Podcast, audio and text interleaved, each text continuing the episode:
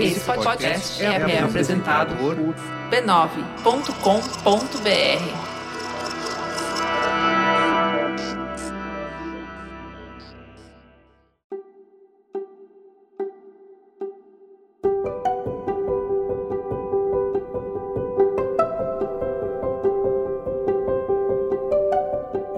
Eu lhe dou as boas-vindas ao Autoconsciente.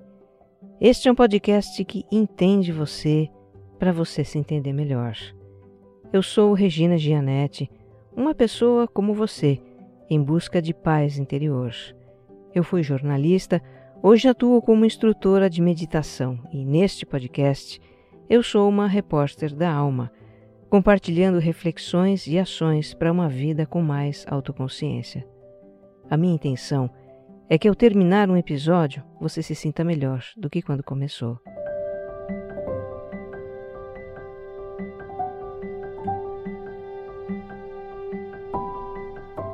O autoconsciente é mais do que um conteúdo, é uma experiência. Para você que está conhecendo agora, escuta o episódio zero. Lá eu apresento a proposta do podcast. O autoconsciente é serial. Os episódios têm uma sequência em que os temas vão se aprofundando escute, desfrute e, se gostar, compartilhe também. O que faz bem para você pode fazer para muito mais gente.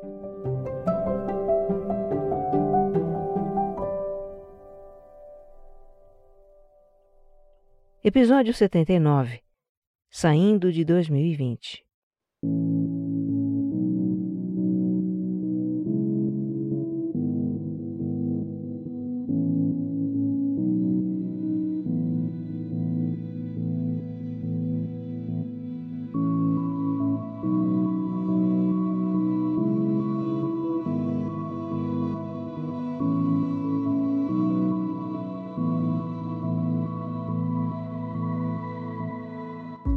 Todo mês de dezembro, os canais de TV, alguns sites também, fazem aquelas retrospectivas jornalísticas de fim de ano.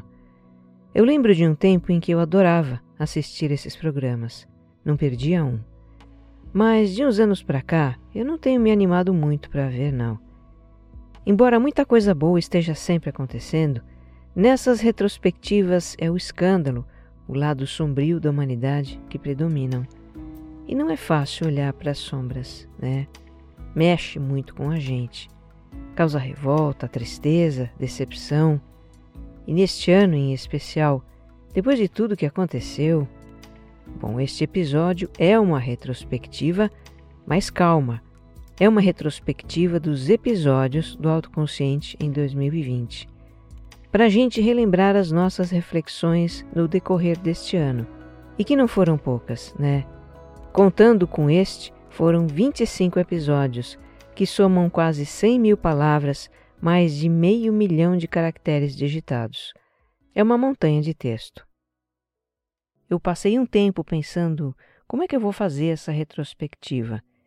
E o que me ocorreu foi sintetizar o que foi este ano do autoconsciente em três grandes temas e revisitar algumas passagens mais representativas desses temas.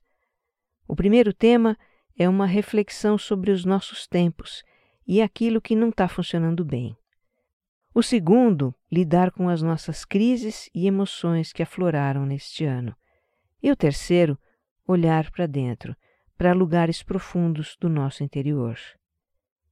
Então, nessa retrospectiva, eu quero retomar com você um pouco do que nós tivemos no autoconsciente em 2020 não para ressuscitar os nossos momentos difíceis, já passou.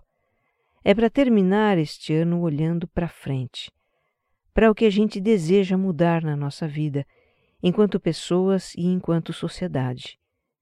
Não tem como negar, né? Nós estamos vivendo um momento decisivo na história da humanidade, de grandes transformações.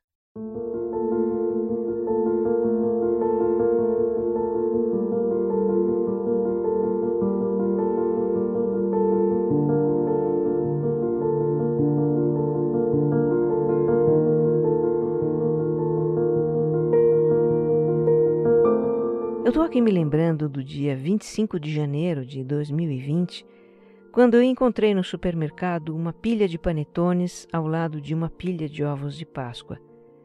Aí eu fotografei e postei, e as pessoas comentaram, e surgiu o episódio 56, Ansiedade Pós-Moderna, que discutiu a nossa sensação de aceleração do tempo e a constante antecipação de eventos futuros que faz com que o Natal e a Páscoa fiquem lado a lado nas prateleiras do supermercado. Ou seja, nós já começamos o ano com questionamentos sobre o nosso modo de vida, que é movido pela engrenagem do consumo, turbinado pela tecnologia e nos estimula a estar sempre com a cabeça no futuro, na expectativa do que vem depois e depois do depois, e cria ansiedade. E esse papo nos levou a reconhecer o quanto não vivemos o presente, o aqui e agora. Ou porque o presente é indesejável, é cheio de coisas que a gente não gosta, ou porque apresenta uma realidade difícil da qual a gente quer escapar.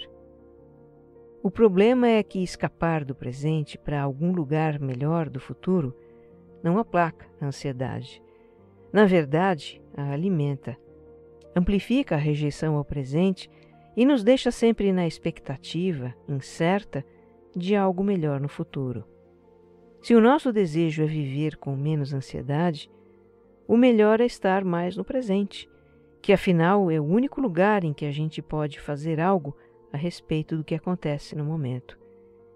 E como isso foi importante neste ano, não é? Para nos ajudar a lidar com a ansiedade que escalou diante das dificuldades surgidas com a pandemia. Mas adiante eu retomo esse assunto. Outro traço marcante de 2020 foi a incerteza.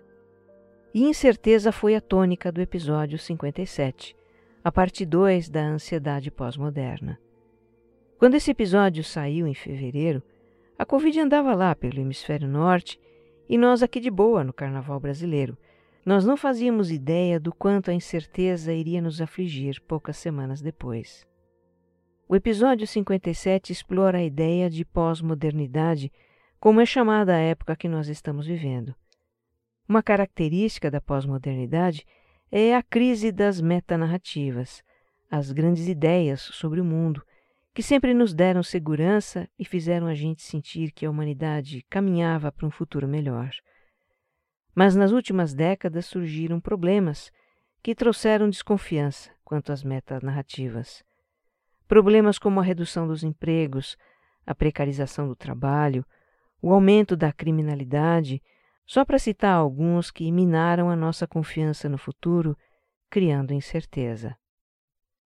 Outra característica que contribui muito para o nosso sentimento de incerteza é a instabilidade das coisas, a imprevisibilidade dos fatos, a rapidez das mudanças.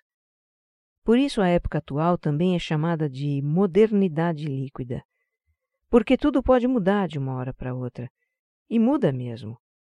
Se hoje nós não podemos ter certeza nem do que vai acontecer no período de um ano, e 2020 foi um bom exemplo disso, né? O que dirá num prazo de 10 ou 20 anos?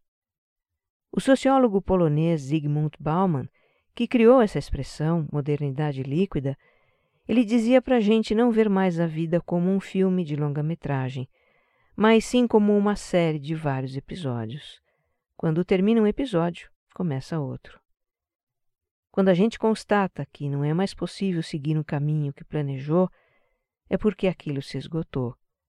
Um episódio da nossa vida se encerrou e é preciso começar outro, fazendo algo diferente ou de um jeito diferente. Em outras palavras, nos reinventar, que foi o que muitos de nós precisamos fazer este ano, né? Até que foram bem oportunas as reflexões sobre a ansiedade pós-moderna, bem na entrada de 2020. Nos fizeram pensar num mundo que já não andava bem e que está mudando. Precisa mudar. Está sendo forçado a mudar e a pandemia está aí nos dando um forte empurrão.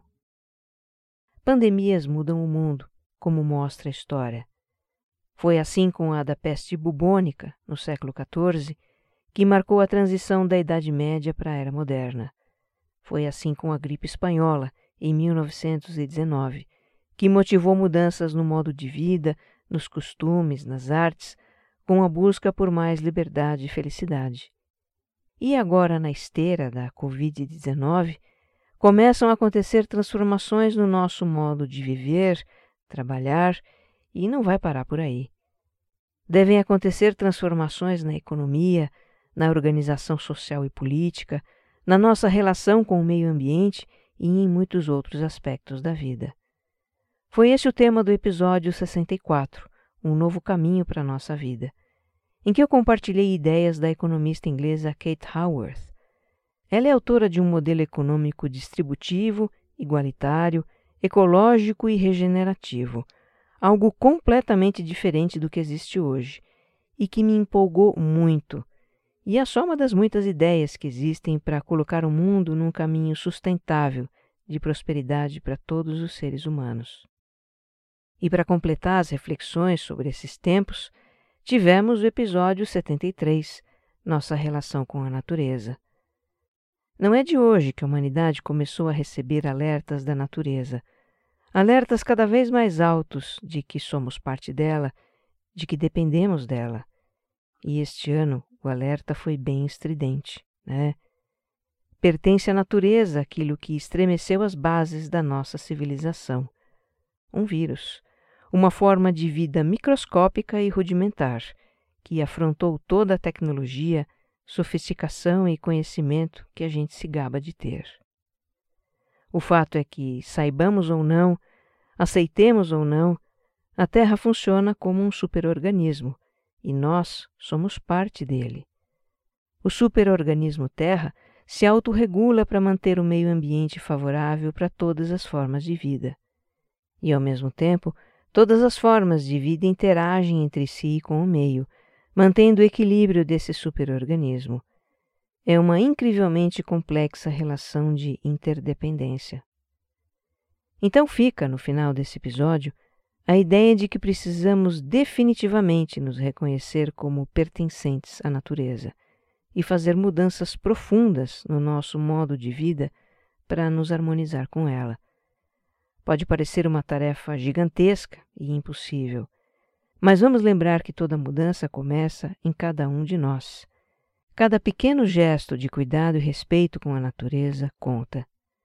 E é cultivando esses gestos, cada vez mais gestos, que a consciência se expande. E está se expandindo.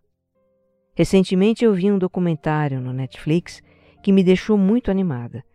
O título é Solo Fértil ele mostra como, por meio da agricultura, uma agricultura ecológica, é possível aumentar a produção de alimentos, reduzir o efeito estufa e regenerar o planeta, tudo numa tacada só e em poucos anos. Olha, eu terminei esse documentário como vocês se sentem com o autoconsciente, me sentindo melhor do que quando começou.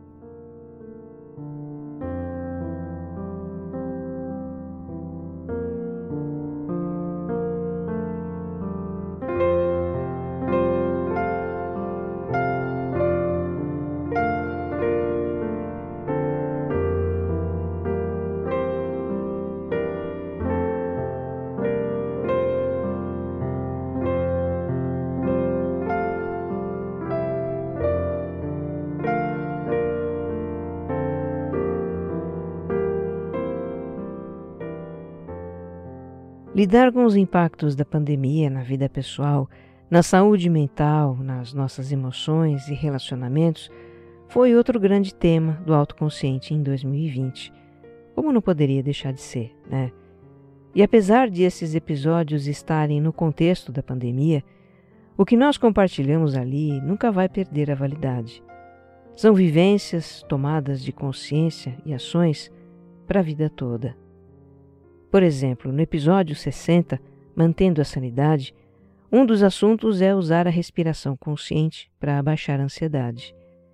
A ansiedade está muito ligada a pensamentos sobre o que pode acontecer. Pensamentos do tipo: e se?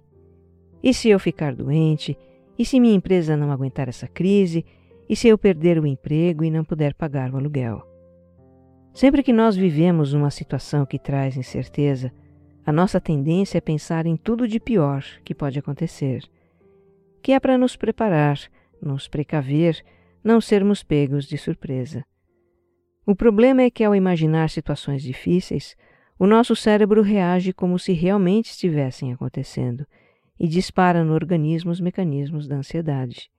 Então, para não nos perder num turbilhão de pensamentos negativos que criam ansiedade, o melhor a fazer, sempre, é fechar os olhos, respirar mais profundamente e sentir a respiração.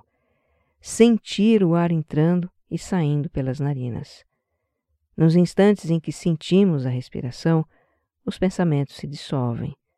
Podemos fazer isso por quanto tempo quisermos, quantas vezes for necessário.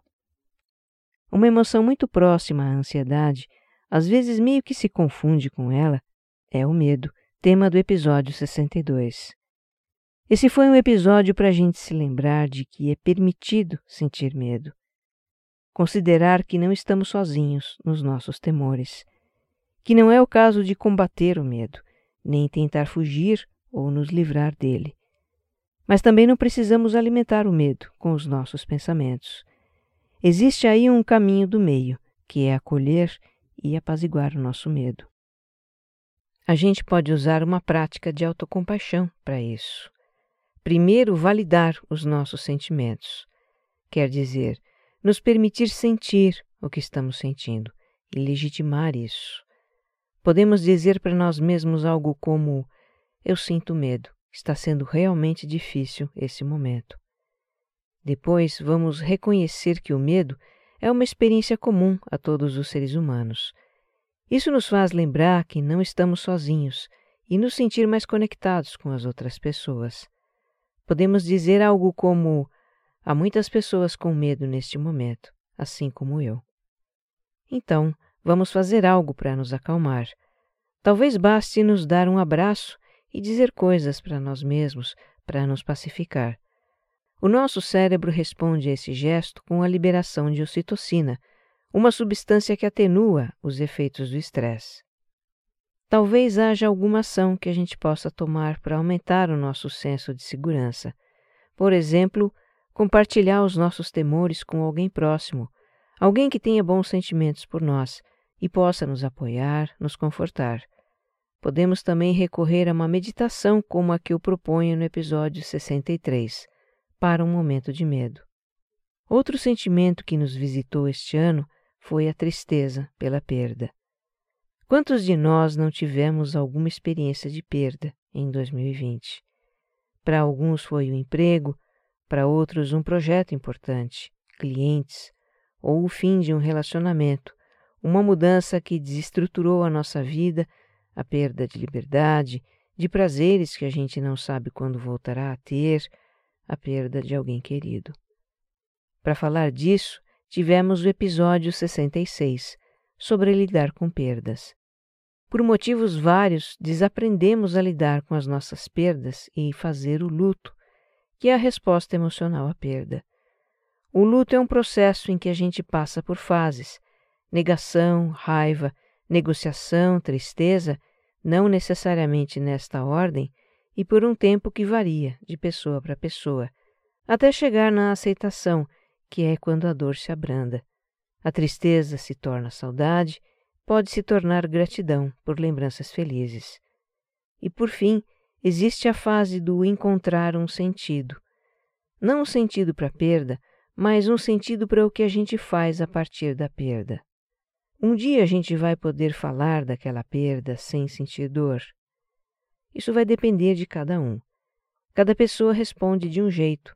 Não existe um padrão, uma coisa do tipo o luto leva seis meses, o luto leva um ano. Não existe uma forma de saber se a dor de um é maior que a dor de outro. O luto é uma experiência pessoal. Não cabe a gente fazer comparações. Tudo o que nos cabe fazer é honrar o nosso próprio processo de luto, é respeitar os nossos sentimentos, sem nos julgar pelo que sentimos.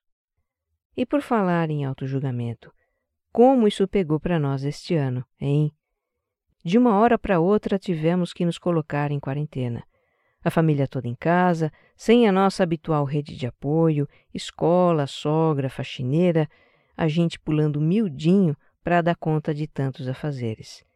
e não dando conta, né? Aí o autojulgamento veio com tudo. Não estou sendo produtivo, não estou aproveitando bem o tempo, não estou fazendo exercício, não estou lendo todos os livros, nem fazendo todos os cursos que deveria fazer e blá blá blá. Tivemos então o episódio 61, equilibrando os pratinhos da nossa vida, para nos redimir da culpa de não dar conta dessa sobrecarga física, mental e emocional. Nós não somos como equilibrista de circo que mantém pratinhos girando na ponta de varetas. Enquanto o equilibrista quer aumentar o seu número de pratinhos, para nós o melhor é diminuir, não querer fazer tantas coisas. Enquanto o equilibrista busca a perfeição, para nós tudo bem se um pratinho cair. Para sobreviver à quarentena, só mesmo desencarnando da ideia da vida perfeita, descolada e produtiva que existe só nas redes sociais, e encarar a vida como ela é, definir as nossas prioridades e desapegar de algumas, muitas coisas, reconhecer as nossas limitações e pegar leve conosco mesmos, refletir sobre o que é essencial para nós. No momento de nos recolher à nossa casa, não só a casa moradia, mas também a casa interior, a nossa psique, uma constatação que pode nos ocorrer é o quanto vivemos para as coisas externas, as coisas do mundo. O quanto vivemos para acumular itens materiais, alguns deles apenas supérfluos, que vamos usar umas poucas vezes ou que vão ficar enfeitando as prateleiras então empoeiradas das nossas casas. O quanto vivemos por um ideal de performance, para colecionar likes neste mundo que é uma vitrine global de rostos bonitos, corpos sarados, casais apaixonados, férias perfeitas, pessoas bem-sucedidas. O quanto vivemos para atingir objetivos que não nos preenchem, só nos impulsionam para atingir o próximo objetivo e o que vem depois do próximo, e assim por diante. O quanto vivemos buscando o que não temos, alheios à abundância do que temos. No momento de fazer a vida caber entre quatro paredes da nossa casa, pudemos refletir sobre o que é essencial para nós, e isso fica para o resto da vida.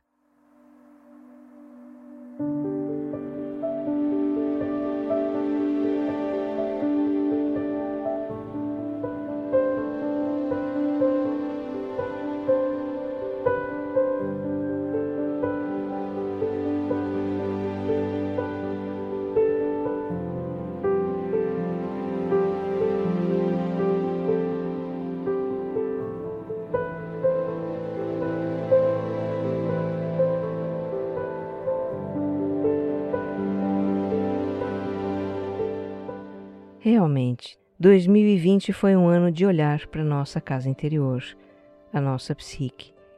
E aqui no autoconsciente, nós somos fundo nisso, né? Começamos olhando para as nossas culpas que tanto nos afligiram nesses tempos pandêmicos. Culpa por não termos tempo para os filhos, por estarmos comendo demais, por não atender às expectativas dos outros e as nossas próprias, por não sermos produtivos, organizados, centrados e por aí vai. O episódio 67, Culpa, exploramos os motivos por que nos torturamos tanto com ela. E basicamente, a origem desse sentimento é a rejeição das nossas imperfeições, fraquezas, erros, insucessos, más decisões, negatividade. A imperfeição é própria da condição humana, não há o que fazer. Mas a culpa é opcional e não é definitiva, pode ser dissolvida pelo alto perdão. Infelizmente, perdoar a nós mesmos não é tão simples. Nossa concepção de perdão normalmente envolve duas pessoas, a que perdoa e a que é perdoada. Perdoar a si mesmo parece advogar em causa própria, é suspeito. No íntimo, não validamos o auto-perdão. E tem ainda as ideias de autopunição de não sermos dignos de perdão e outros obstáculos que eu procurei desconstruir no episódio 68 sobre perdoar a si mesmo. Para admitir a possibilidade do auto-perdão, precisamos contemplar a questão do ponto de vista da espiritualidade. A gente se reconhece como um eu humano, com uma identidade, história, memórias, experiências, características e tudo mais. Mas não somos apenas esse eu humano. Na realidade, somos um eu divino tendo experiências como um eu humano que se vê separado deste eu divino. E olha que interessante. Se na nossa ilusão de separação somos dois, o eu divino e o eu humano, então temos o que é preciso para o alto perdão. Somos ao mesmo tempo quem perdoa e quem é perdoado. Perdoar a nós mesmos é factível, é uma realidade indo ainda mais fundo na exploração do nosso interior, procuramos entender como algumas experiências marcantes da infância imprimem imagens na nossa psique e como algumas dessas imagens se tornam feridas emocionais. Feridas que estão na origem da autocrítica impiedosa, da autodesvalorização, da baixa autoconfiança, de sentimentos de insegurança, de inadequação, vergonha, medos, apegos, culpa. Enfim, as nossas feridas infantis são a fonte de dores, limites e bloqueios que amarram a nossa autorrealização. E esse foi o assunto dos episódios 74 e 75, acolhendo a nossa criança interior. Entre todos os episódios que eu produzi até aqui, eu considero que estes dois foram os mais profundos para escrever sobre esse tema, eu desci lá no porão da minha casa interior, revisitei memórias antigas, reli livros que estão comigo há décadas. E as pessoas que participaram desses episódios compartilharam vivências muito íntimas, o que foi muito generoso da parte delas. Impossível resumir o que foram esses dois episódios. Por isso eu te peço, se você não escutou, escute. Se você já escutou, escute de novo. Desenvolver um relacionamento com a nossa criança interior, um relacionamento de aceitação, amor e cuidado, é essencial para nossa realização como seres humanos. E a gente normalmente não tem ideia disso. Eu também não tinha até uns poucos anos atrás. Podemos passar a vida achando que a nossa infância foi ok, temos lá algumas lembranças, nada demais. Ou podemos ter uma grande resistência a reencontrar a criança que fomos, porque sofremos muito na infância ou porque não gostamos de quem fomos. Mas se temos bloqueios emocionais, se encontramos sempre as mesmas dificuldades na vida, se nos sentimos mal conosco mesmos ou com os outros, as respostas e a cura que procuramos estão com a nossa criança interior. E olha, ela também é a fonte da nossa vitalidade, criatividade, do entusiasmo, da nossa alegria, que foi o tema do episódio 76. Ele fecha uma trilogia com os dois anteriores. Fazer coisas que nos trazem alegria é também uma forma de nos aproximar da nossa criança interior.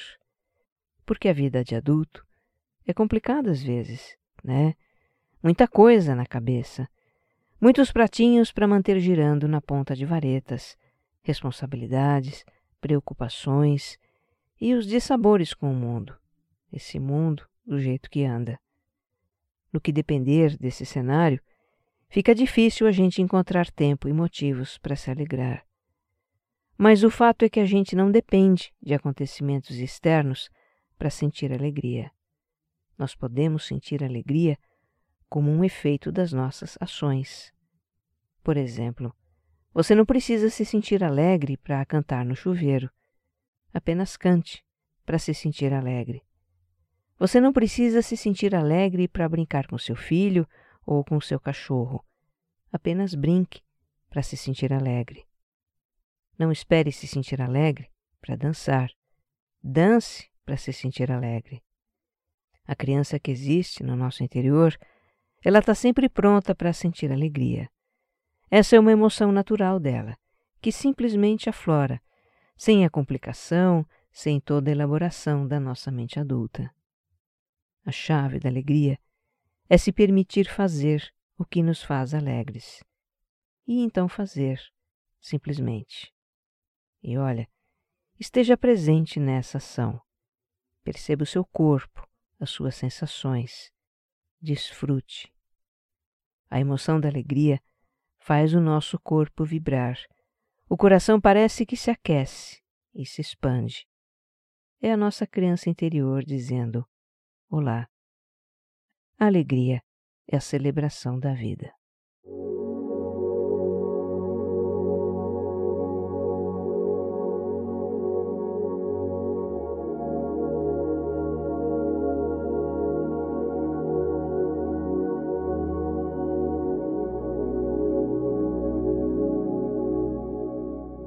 A capa da revista americana Time, de 14 de dezembro, traz o número 2020 sobre um fundo branco e riscado por um X vermelho.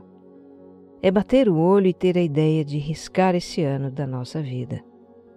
Um ano atribulado e aflitivo para todos nós, amargo para muitos de nós. É natural que a gente deseje esquecer das provações de 2020 mas não vamos esquecer das lições de 2020.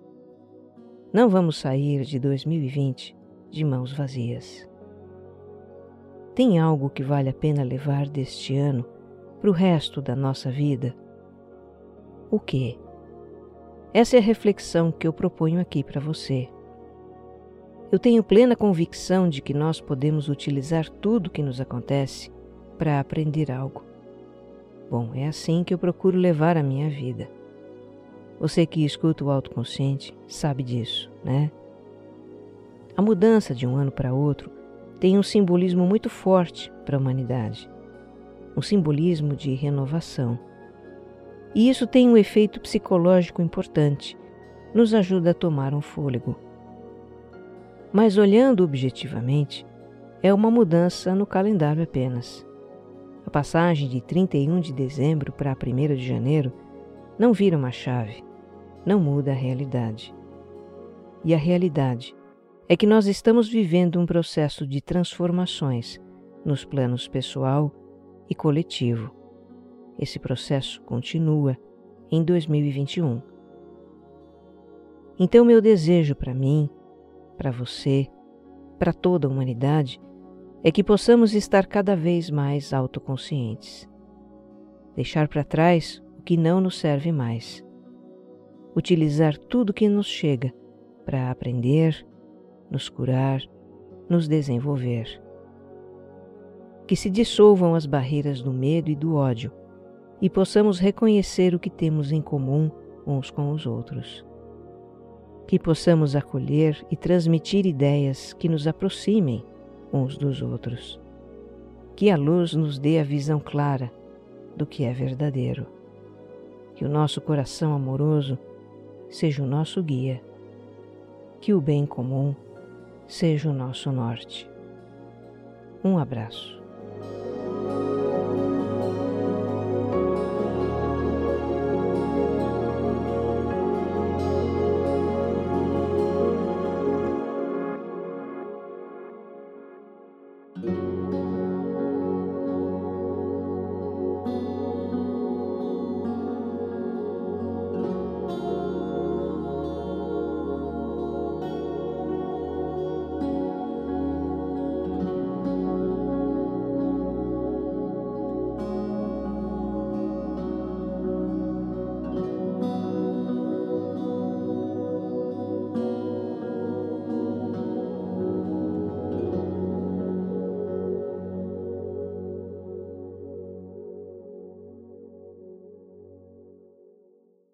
Autoconsciente é um podcast distribuído pela Rede B9. Roteiro e apresentação de Regina Gianetti. Edição de som e capas, Jéssica Correia.